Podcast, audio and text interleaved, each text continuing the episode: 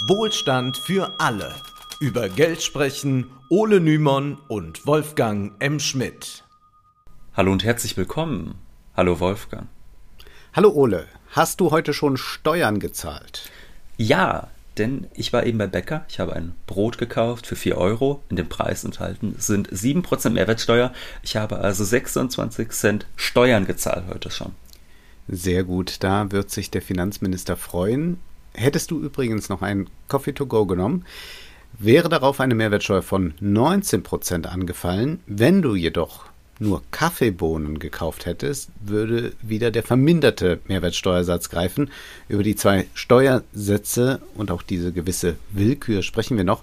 Heute soll es um die Mehrwertsteuer gehen, die korrekterweise aber Umsatzsteuer heißt und diese wird auf alle Produkte und Dienstleistungen erhoben. Es ist also die Steuer, die uns am häufigsten im Alltag begegnet. Auch wenn medial relativ wenig hat man den Eindruck darüber gesprochen wird. Da geht es immer um die Einkommensteuer und nicht so sehr um die Mehrwertsteuer. Von daher wollen wir heute mal fragen, wie fair und wie sinnvoll ist denn diese Steuer? Könnte man sie verbessern? Sollte man sie gar am besten gleich abschaffen? Und wer leidet unter dieser Steuer am stärksten? All diesen Fragen wollen wir in der Folge nachgehen.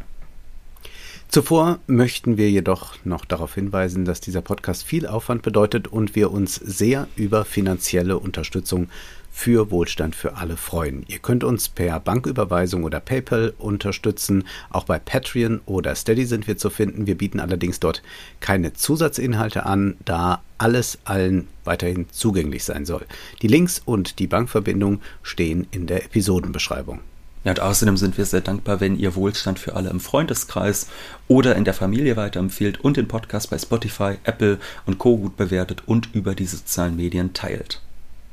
Die Umsatzsteuer, einschließlich Einfuhrumsatzsteuer, das heißt, diese muss entrichtet werden, wenn eine Ware nach Deutschland eingeführt wird, war im Jahr 2019 mit 250 Milliarden Euro wieder einmal sehr ertragreich durch die Lohnsteuer nahm der Staat etwas weniger ein, das waren 218 Milliarden Euro. Das Gesamtsteueraufkommen lag bei 800 Milliarden Euro. Wir können daran sehen, knapp 30 Prozent der Steuereinnahmen kommen durch die Mehrwertsteuer zustande. Das heißt, wenn wir mal in der tradierten Logik bleiben, wonach der Staat nur das ausgeben kann, was er vorher einnimmt, wären dem Staat die Hände stark gebunden, würde man die Mehrwertsteuer einfach mal so abschaffen. Warum spricht man richtigerweise von der Umsatzsteuer? Nun, die Steuer wird auf den Umsatz aufgeschlagen. Allerdings wird die Steuer durchgereicht, sodass nur der Endverbraucher sie letztlich tragen muss. Das heißt, es betrifft uns als konsumierende Bürger, aber auch gemeinnützige Organisationen und den Staat selbst. Unternehmen müssen im Gegensatz zu Privathaushalten keine Umsatzsteuer zahlen, beziehungsweise genauer, sie bekommen sie wieder erstattet. Sonst würde ja die Umsatzsteuer kumuliert werden, was absurd wäre. Allerdings war dies tatsächlich in Deutschland bis 1967 noch der Fall. Diese Steuer war mit 4% wesentlich geringer, aber mit jedem weiteren Zwischenschritt zum Endkunden wurde die Ware immer etwas teurer. Und seit 1968 gibt es in Deutschland die Mehrwertsteuer, so kann die um äh, Umsatzsteuer an den Konsumenten durchgereicht werden. Zunächst betrug sie 10% und die verminderte Mehrwertsteuer 5%. Die letzte Mehrwertsteuererhöhung gab es zum 1. Januar 2007 von 16 auf 19%. Bleiben wir mal beim Coffee to go, um dieses Durchreichen zu veranschaulichen. Wenn dieser Kaffee 2,38 Euro kostet, sind im Preis, den du zahlst, 38 Cent Umsatzsteuer enthalten. Sonst würde der Kaffee nur 2 Euro kosten. Diese 38 Cent verdient jetzt nicht die Bäckerei, sondern dieser Betrag wird in der Rechnung extra ausgewiesen und muss ans Finanzamt abgeführt werden. Nun hat die Bäckerei aber auch schon Mehrwertsteuer bezahlt. Ja, hat sich Kaffeebecher gekauft, Bohnen, eine Kaffeemaschine und so weiter. Und auch diejenigen, die die Kaffeemaschine produziert haben, haben vermutlich einzelne Komponenten, die sie benötigt haben, ja auch wieder gekauft und dann eine Mehrwertsteuer entrichtet. Würde man jetzt vom Startpunkt der Liefer- und Produktionskette immer die Mehrwertsteuer kumulieren, würde dein Kaffee am Ende auch recht teuer werden. Besteuert werden soll aber sowieso nur der Privathaushalt. Deswegen zahlt ein Unternehmen wie die Bäckerei zwar die Mehrwertsteuer beim Einkauf von benötigten Maschinen oder Produkten, aber es handelt sich dabei um die Vorsteuer. Die Umsatzsteuer ist damit ein durchlaufender Posten, wohingegen der Privathaushalt die Mehrwertsteuer vollständig zahlen muss. Also ein Unternehmer oder Freiberufler, der kann die Rechnung beim Finanzamt einreichen, selbstredend nur dann, wenn es sich wirklich um eine Betriebsausgabe handelt. Also wenn es sich wirklich um was handelt, was für die Führung des Betriebes notwendig ist. Das heißt, wenn der Bäcker eine Rührmaschine kauft, dann gilt dies. Wenn er stattdessen eine goldene Armbanduhr kauft, handelt es sich nicht um eine betriebliche Ausgabe.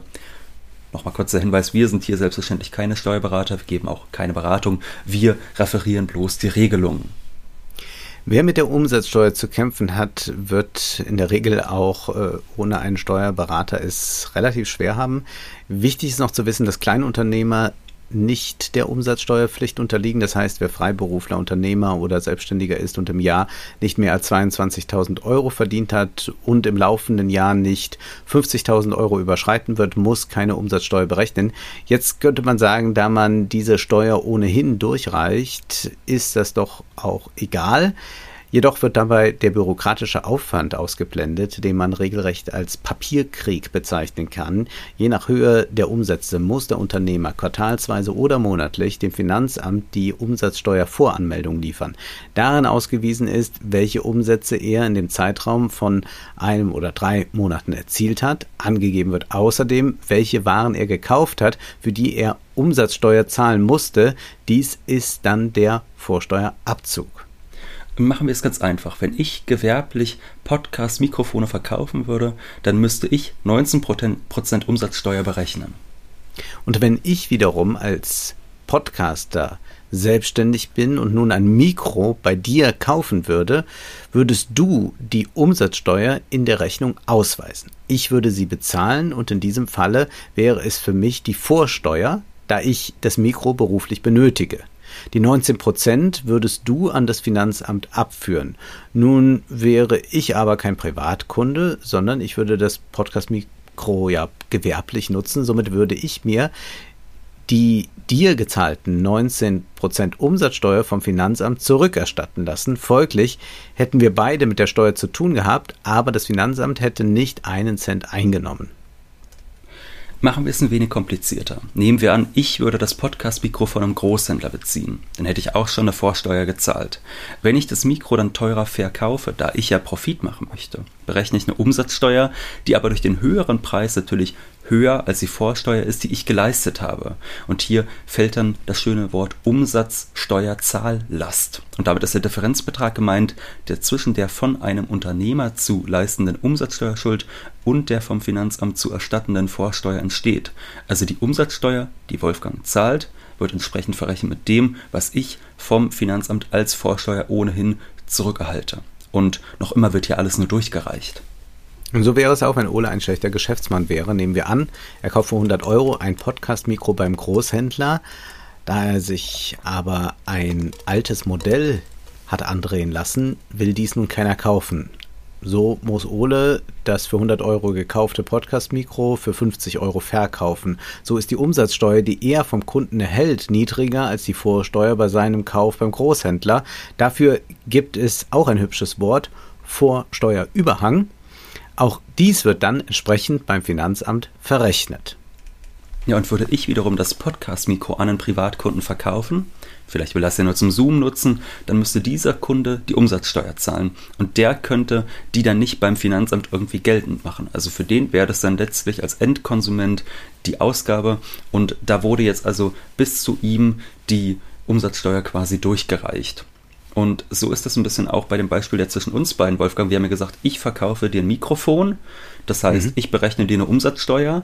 Da du aber ein Podcaster bist, ein Freier, bekommst du das später vom Finanzamt zurückerstattet. Und wenn du dann aber einen Auftraggeber hast, beispielsweise, also irgendeine Privatperson zum möchte jetzt vielleicht von dir ähm, dann äh, irgendein bestimmtes Produkt oder so haben, dann würde der die Umsatzsteuer zahlen. So, also es geht wirklich immer darum, dass in der genau. Kette bis aufs letzte Glied auf den Endkonsumenten diese Umsatzsteuer abgeschoben wird, kann man sagen. Das ist eben bei Unternehmen natürlich anders, also die mittendrin in dieser Produktionskette stehen. Mit dem Einreichen der Umsatzsteuervoranmeldung muss man die Umsatzsteuer gleich zahlen. Allerdings hat man diese ja vom Kunden erhalten. Also der Bäcker hat schon beim Verkauf seiner Waren die Umsatzsteuer dem Kunden berechnet und dieses Geld darf er jetzt natürlich nicht ausgeben und sich hinterher wundern, wenn das Finanzamt die Umsatzsteuer vom Konto abbuchen will. Und man kann, glaube ich, auch hier an der Stelle wirklich mal sagen, diese Umsatzsteuervoranmeldung, die ist bürokratisch aufwendig. Es bedeutet viel Arbeit für Steuerberater natürlich vor allem und somit hohe Kosten nur dafür, dass man als Unternehmer überhaupt Steuern korrekt zahlen kann. So zahlt ein Unternehmen, äh, ein Unternehmer schnell weit über 1000 Euro im Jahr um die Umsatzsteuer korrekt zu verwalten. Also 2010 gab es mal eine Schätzung, wonach deutsche Unternehmen dafür insgesamt jährlich circa 14 Milliarden Euro ausgeben.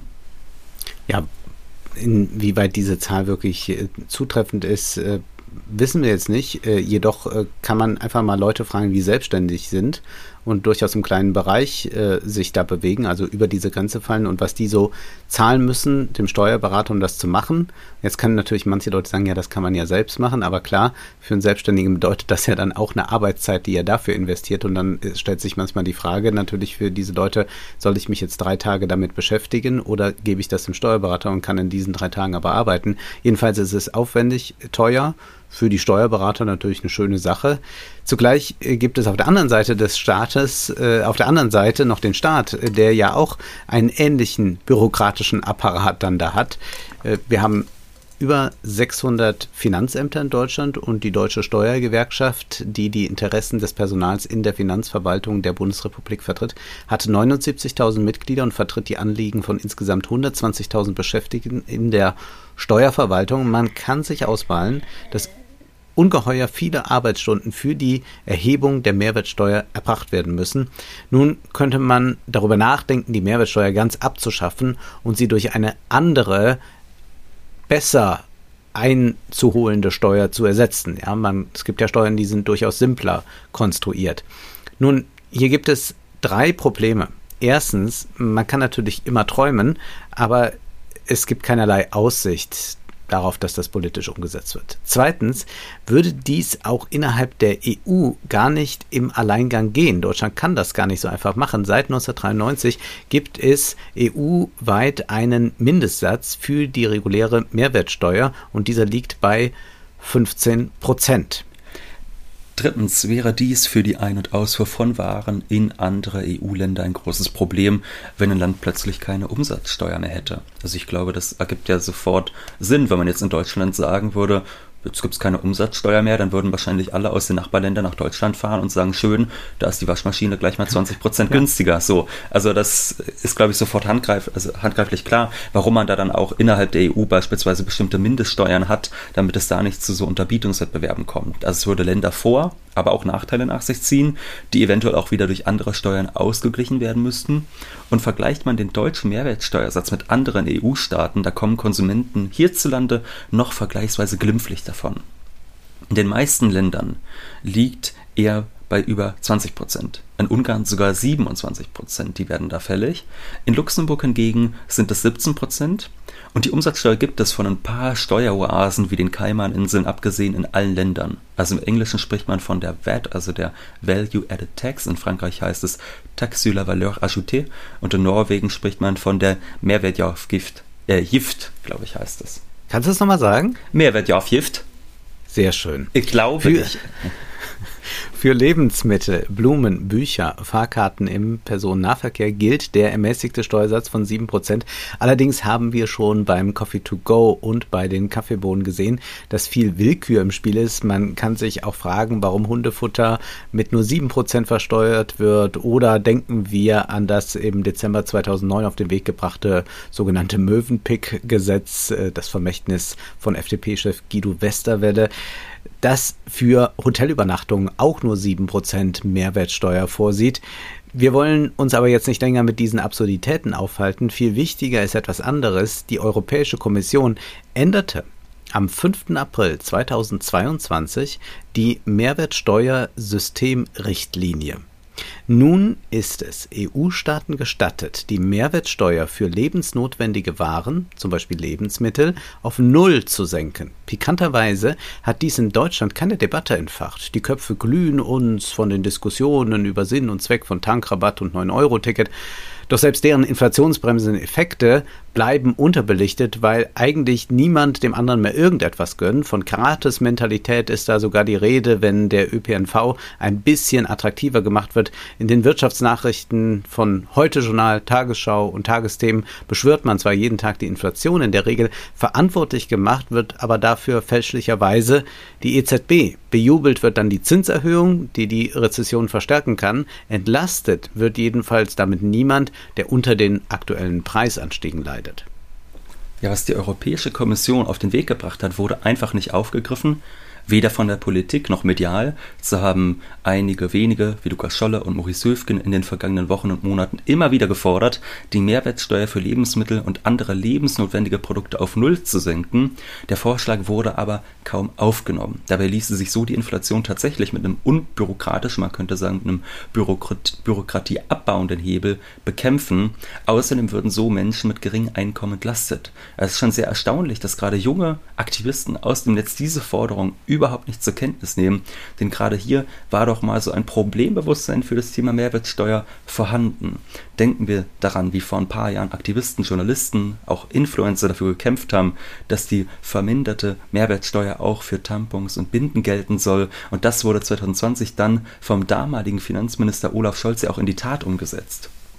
Lukas Scholle gibt Folgendes im Wirtschaftsdienst zu bedenken. Im Gegensatz zur Einkommensteuer richtet sich die Mehrwertsteuer nicht nach der individuellen Leistungsfähigkeit wie andere Steuern. Dieser Unterschied wird auch mit Blick auf die Aufkommensdaten deutlich. 2018 zahlte die einkommensschwächere Hälfte der Bevölkerung 4% des Einkommenssteueraufkommens. 36% des indirekten Steueraufkommens und sogar 41% des Aufkommens der ermäßigten Mehrwertsteuer. Sie ist also deutlich besser geeignet, um kleine und mittlere Einkommen zu entlasten, insbesondere bei Menschen kurz über der Armutsschwelle, die mit Sozialleistungen nicht adressierbar sind. Daher würde die Verteilungswirkung eines Nullsteuersatzes auf Lebensmittel ergeben, dass das unterste Einkommensdezil 2017 um 0,94 Prozent ihres Nettoeinkommens entlastet und das oberste Einkommensdezil hingegen um 0,36 Prozent ihres Nettoeinkommens entlastet werden. Das heißt also, relativ gesehen wäre das eine Entlastung für die Ärmeren, die deutlich mhm. stärker ausfiele als eine Entlastung der Reicheren. Das müssen wir hier immer im Blick behalten. Klar, die Reichen geben auch insgesamt mehr Geld aus, deshalb werden sie auch in absoluten Zahlen, würden sie immer noch mehr entlastet, aber relativ im Verhältnis zum Einkommen würde das wirklich für die ärmeren Einkommensschichten einen ordentlichen Unterschied machen. Und da lässt sich auch dieses Totschlagargument, das sei Gießkannenpolitik, wunderbar entkräften. Klar, von der Mehrwertsteuersenkung würden alle profitieren, aber besonders jene, die den größten Teil ihres Geldes im Monat verkonsumieren müssen. Also wer 1000 Euro im Monat zur Verfügung hat, der wird die für Lebensmittel und andere alltägliche wichtige Produkte ausgeben. Das heißt, ein Betrag zwischen 70 und 190 Euro fällt nur für die Entrichtung der Mehrwertsteuer an. Mag diese Person auch nur eine geringe oder keine Einkommensteuer zahlen, so zahlt diese Person dennoch sehr viel Steuern durch die indirekte Besteuerung. Und wer hingegen 5000 Euro im Monat hat, der wird nicht 100% für Lebensmittel und notwendige Produkte ausgeben, sondern einen deutlich geringeren Anteil. Zwar würde auch diese gut verdienende Person über eine Abschaffung der Mehrwertsteuer auf Lebensmittel profitieren, doch relativ betrachtet in einem deutlich geringeren Umfang. Oder du hast gerade schon von der indirekten Besteuerung gesprochen. Diese trieb bereits den Sozialisten Ferdinand Lassalle um. 1862 sagte er in einem Vortrag Folgendes. Die indirekte Steuer, meine Herren, ist somit das Institut, durch welche die Bourgeoisie das Privilegium der Steuerfreiheit für das große Kapital verwirklicht und die Kosten des Staatswesens den ärmeren Klassen der Gesellschaft aufbürdet. Und außerdem erklärte Lassalle, Hierdurch kommt es, dass der Betrag aller indirekten Steuern statt die Individuen nach Verhältnis ihres Kapitals und Einkommens zu treffen, seinem bei weitem größten Teile nach von den unbemittelten, von den ärmeren Klassen der Nation gezahlt wird.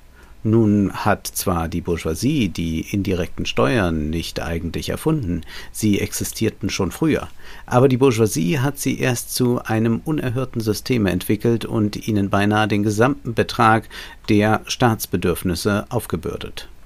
Das gilt heute zwar nicht mehr, aber die ungerechte Verteilungswirkung, die besteht weiterhin, vor allem wenn wir uns mal in Erinnerung rufen, dass die Unternehmenssteuer und die Einkommensteuer in der Vergangenheit immer weiter gesenkt wurden, während die indirekten Steuern inklusive der Sündensteuern wie der Tabaksteuer gestiegen sind also indirekte Steuern, das sind eben Sachen, die beispielsweise den Konsum betreffen, wie Mehrwertsteuer, mhm. aber auch Steuern auf Alkohol, Tabak, ähm, Benzin und so weiter. Da gibt es ja auch nochmal eine große Menge an Steuern, wo der Staat indirekt nochmal mit von profitiert, beziehungsweise nicht unbedingt damit profitiert, sondern durch die Steuer erwirken will, dass meinetwegen weniger Auto gefahren wird, weniger geraucht wird und so weiter. Getroffen werden von dieser Art Steuern immer diejenigen am stärksten, die den Großteil ihres Geldes verkonsumieren müssen, um zu leben. Und die Entlastung, die Lukas Scholle vorschlägt, die würde also auch den Vermögenden mehr Geld bringen. Relativ wären dies aber nur 0,36% Entlastung. Besonders absurd ist übrigens derzeit, dass der Staat durch die Inflation, also die steigenden Preise, auch steigende Steuereinnahmen hat. Das ist ja klar. Ne? Also wenn man einen Coffee to go sich für drei Euro kauft, dann wird der auch, also wird auch der Staat davon profitieren, dadurch, dass die Mehrwertsteuer ja besteht. Mhm. Das heißt, der Kunde muss mehr Mehrwertsteuer zahlen. Das gilt ebenfalls für Energie. Dort steigen die Preise. Auch dann verdient der Staat dort durch die Mehrwertsteuer mit. Deshalb schließen wir uns dem an, was Maurice Höfgen auf Substack geschrieben hat. Mehr als die Hälfte des Benzinpreises besteht aus Mehrwertsteuer, Energiesteuer, CO2-Bepreisung und Erdölbevorratungsabgabe. Ähnliches gilt für Strom- und Heizkosten. Warum also nicht die Mehrwertsteuer auf Energie und Kraftstoffe für ein halbes Jahr von 19 Prozent auf den ermäßigten Satz von 7 Prozent absenken? Damit würde sofort spürbare Entlastung für Verbraucher erreicht. Wenn sich die Knappheiten bei Gas und Öl gelegt haben und die Preise gesunken sind, gibt es wieder Spielraum, um den Satz wieder wieder anzuheben. Im Fall von Strom, Erdgas und Fernwärme wäre das für Deutschland im Alleingang möglich. Bei Kraftstoffen und Heizöl bräuchte es die Zustimmung der EU. Polen und Tschechien haben eine solche Senkung längst umgesetzt. In Brandenburg gibt es deshalb schon Tanktourismus über die Grenze nach Polen. Na, politisch erleben wir gerade eher das Gegenteil. Die komplizierte Energieumlage wird erstens nicht ausreichen, um genügend zu entlasten, zweitens wird sie für viele Haushalte zu spät kommen. Und Christian Lindner hat derweil der kalten Progression den Kampf angesagt und gemeint ist damit eine Steuermehrbelastung, die dadurch zustande kommt, dass trotz Preissteigerung bei einer progressiv gestalteten Einkommensteuer der Grundfreibetrag und die Tarifkennlinie nicht angepasst werden. Heißt, wenn ich jetzt zum Beispiel wegen der Inflation einen höheren äh, Tarif aushandeln würde, also mehr Lohn bekommen würde, mhm. dann würde ich ja damit eventuell eine höhere Einkommensteuerklasse kommen, obwohl mein Realeinkommen nicht gestiegen ist. Und deshalb werden eben alle paar Jahre diese ähm, Steuerfreibeträge etc. Ähm, angepasst um darauf zu reagieren. Das ist ganz normal, aber ist nur sehr bedingt äh, geeignet, um etwas zu tun für die unteren Einkommen und damit etwas gegen die Inflation zu tun. Denn diejenigen, die kein oder nur niedriges Einkommen haben, also gar nicht unter die Einkommensteuer fallen, die profitieren davon ja ohnehin nicht. Ne? Das ist ja schon mal klar. Also profitieren ja. tun nur diejenigen, die über diese Einkommensteuergrenze äh, kommen und das würde jetzt den Staat 9 Milliarden Euro kosten, aber recht wenig bringen und wie bereits gesagt, erst recht nicht denen, die nichts verdienen. Der Ökonom Klaus Seib hat dazu auf Twitter einen interessanten Thread verfasst. Zunächst erklärt Seib, manche glauben, die Korrektur der kalten Progression würde den Kaufkraftverlust ihres Einkommens ausgleichen. Das ist nicht der Fall. Nur wenn das Realeinkommen vor Steuern konstant bleibt, bleibt es das durch die Korrektur auch nach Steuern. Wer also bei 6% Inflation nur 4% Lohnwachstum hat, verliert auch mit Korrektur der kalten Progression ordentlich an Kaufkraft. Das heißt also, selbst die sogenannte Mitte der Gesellschaft hat jetzt gar nicht so viel davon. Äh, Christian Lindner spielt sich da als großer Retter auf, das ist er definitiv nicht. Und man muss natürlich sich immer fragen, was ist eigentlich für Christian Lindner mit Mitte gemeint? Dazu schreibt Seib, in der Steuerstatistik haben nur weniger als 8% der Steuerpflichtigen ein höheres Einkommen als 60.000 Euro. Wenn das Mittelschicht ist, gibt es in Deutschland keine oder eine sehr winzige Oberschicht. Sinnvoll ist es nicht. Und in der Wissenschaft verwendet man niedrigere Werte. Das tatsächliche Medianeinkommen lag in der letzten Einkommensteuerstatistik 2018 zwischen 15.000 und 20.000 Euro für Alleinstehende und zwischen 40.000 und 50.000 Euro bei Paaren. Eher 40. In Politik und Medien werden Durchschnittseinkommen oft deutlich überschätzt. Man kann sich ja mal fragen, woran liegt das, dass die Wahrnehmung der Einkommensverteilung so verquer ist. Journalisten sind ja meist auch nicht reich. Aber denken wir an einen Wirtschaftsredakteur bei den öffentlich-rechtlichen oder bei einer renommierten Zeitung. Vielleicht hat die Person noch einen guten Vertrag und verdient 4000 Euro netto im Monat. Nun könnte man sagen, damit ist diese Person eigentlich näher an denjenigen, die 1000 Euro im Monat haben, als an jenen, die 40.000 Euro im Monat verdienen. Aber stimmt das wirklich? Nun, existenzielle Sorgen, also Existenzängste hat man natürlich mit 1000 Euro ja, mit 4000 nicht. Und jetzt vergleichen wir mal die Lebensstile. Der Lebensstil mit 4000 Euro ist dem mit 40.000 Euro in Wahrheit viel ähnlicher.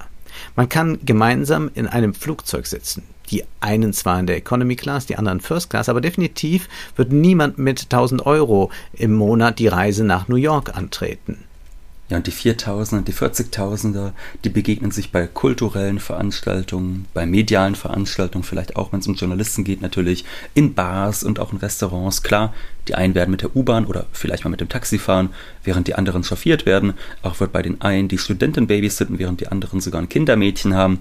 Aber die Lebenswelten überschneiden sich immer mal wieder und dadurch empfinden sich die 4000er als reicher, als sie sind und haben oft kein Gespür dafür, was es heißt, wirklich wenig Geld zu haben und das gilt selbstverständlich nur, nicht nur für die Journalisten, es ging jetzt mal um diese Art der äh, merkwürdigen Berichterstattung. Mhm. Ich glaube, dass das auch, und das zeigt sich immer wieder in Umfragen, wenn Leute gefragt werden, alle rechnen sich ja irgendwie immer der Mitte zu, dass das auch für viele andere Leute gilt, dass sie eigentlich äh, sich als reicher empfinden, als sie eigentlich sind, weil sie dann doch so partiell immer wieder am noblen Lebensstil äh, teilnehmen können. Und ja, das scheint. Wir wissen, ja, wir wissen ja von deinem Freund Roland Wolfgang, mit 100 Millionen ist man ja noch lange nicht reich. Ja, äh, man muss da einfach nochmal ganz anders denken. Äh, es scheint zumindest ein wichtiger Grund zu sein, warum Armut in Deutschland, obwohl sie so stark verbreitet ist, kaum thematisiert wird und weshalb wirklich progressive Vorschläge wie die Abschaffung der Mehrwertsteuer für lebenswichtige Produkte nahezu lautlos verhallen. Hinzu kommt noch, dass selbst Sozialpolitiker oder auch Vertreter sozialer Interessen immer mit der schwarzen Null im Kopf agieren und an der Finanzierbarkeit solcher Vorschläge zweifeln. Noch schlimmer ist dann, äh, wenn sie eigentlich aus allem eine progressive Steuer äh, oder Abgabe oder sowas machen wollen. Äh, wir hatten jetzt auch die Debatte bei dem 9-Euro-Ticket, da haben ja dann äh, selbst äh, linke Journalisten gewarnt, dieses 9-Euro-Ticket, das nutzen ja jetzt auch Leute, die sich eigentlich ein normales Ticket leisten könnten.